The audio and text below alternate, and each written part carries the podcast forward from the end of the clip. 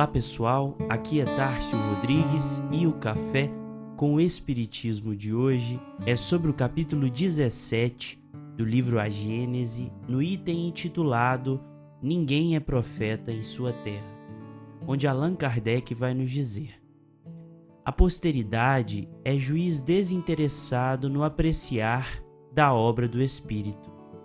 Aceita-a sem entusiasmo cego se é boa e a rejeita sem rancor, se é má, abstraindo da individualidade que a produziu.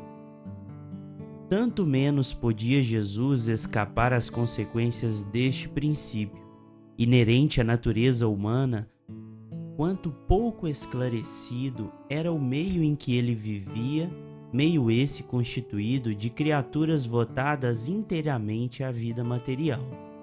Nele, seus compatriotas apenas viam o filho do carpinteiro, o irmão de homens tão ignorantes quanto ele, e assim sendo, não percebiam o que lhe dava superioridade e o investia do direito de o censurar.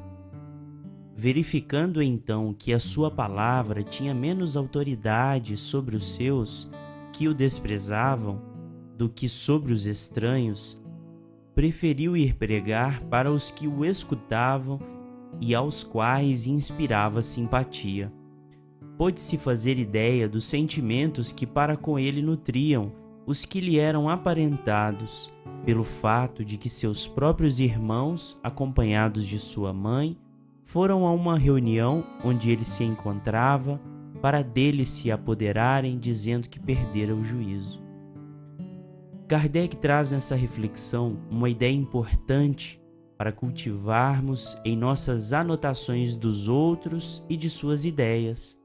O comentário lembra a rejeição do Cristo por parte de seus próprios conterrâneos, daqueles que conheciam sua família, seus afazeres enquanto carpinteiro, e isso evoca toda uma reflexão em torno de nossa avaliação moral dos outros e de nós mesmos.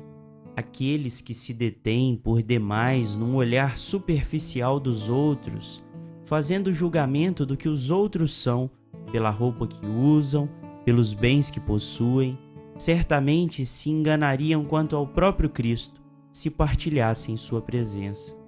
O nosso olhar para o outro diz muito sobre nós mesmos e é preciso que façamos uma autoanálise dos valores que estabelecemos como essenciais, lembrando que o moral sempre representa uma ascendência sobre os parâmetros materiais. A reflexão trazida por Kardec lembra outra fala de Jesus, quando pergunta: Por que vês o argueiro no olho de teu irmão e não vês a trave no teu olho?